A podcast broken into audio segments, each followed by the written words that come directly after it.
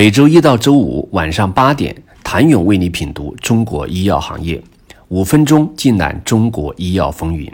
喜马拉雅的听众朋友们，你们好，我是医药经理人、出品人谭勇。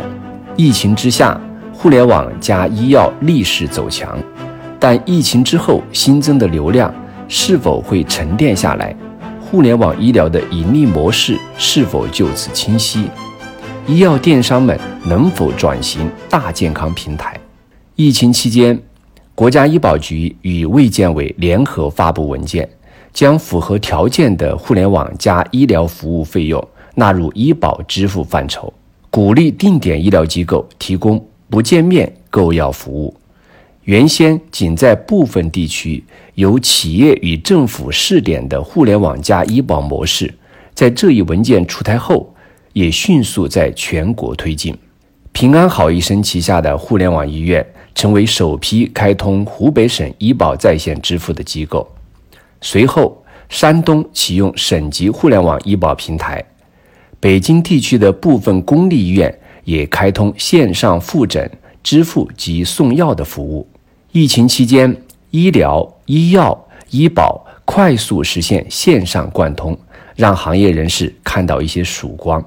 疫情爆发的三天内，由于线下医疗资源挤兑，几乎所有生态类的头部企业都推出了类似的在线义诊活动，患者涌入线上，推高了企业的数据。拥有医药电商业务的企业们也不约而同地推出了慢病计划。缺药登记等业务，为困在家中的患者提供药品服务，承接了大量院内和线下零售渠道的市场。卫健委委管医院互联网诊疗量比去年同期增加了十七倍，医药网 APP 的新用户增长翻了五倍，平安好医生在疫情期间平台访问人次达到了十一点一亿，京东健康。阿里健康、叮当快药的慢病用药及抗疫相关物资的销售量都在数倍增长。其实，流量的集中趋势在疫情之前就已经开始显现。京东健康、阿里健康已经成为医药电商的两个龙头，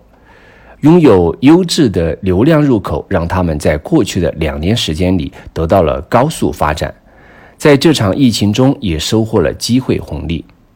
问题是，医保仍然服务于公立体系和部分线下零售。从公立医院的收入构成来看，公立体系对于互联网医疗积极性不高，仍将建设互联网医院当作是一项政治任务。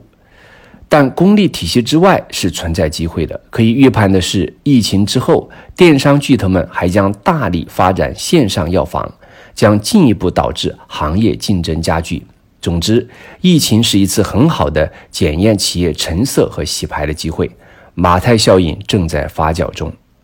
谢谢您的收听。想了解更多最新鲜的行业资讯、市场动态、政策分析，请扫描二维码或添加医药经理人微信公众号“医药经理人”——医药行业的新闻与资源中心。我是谭勇，明天见。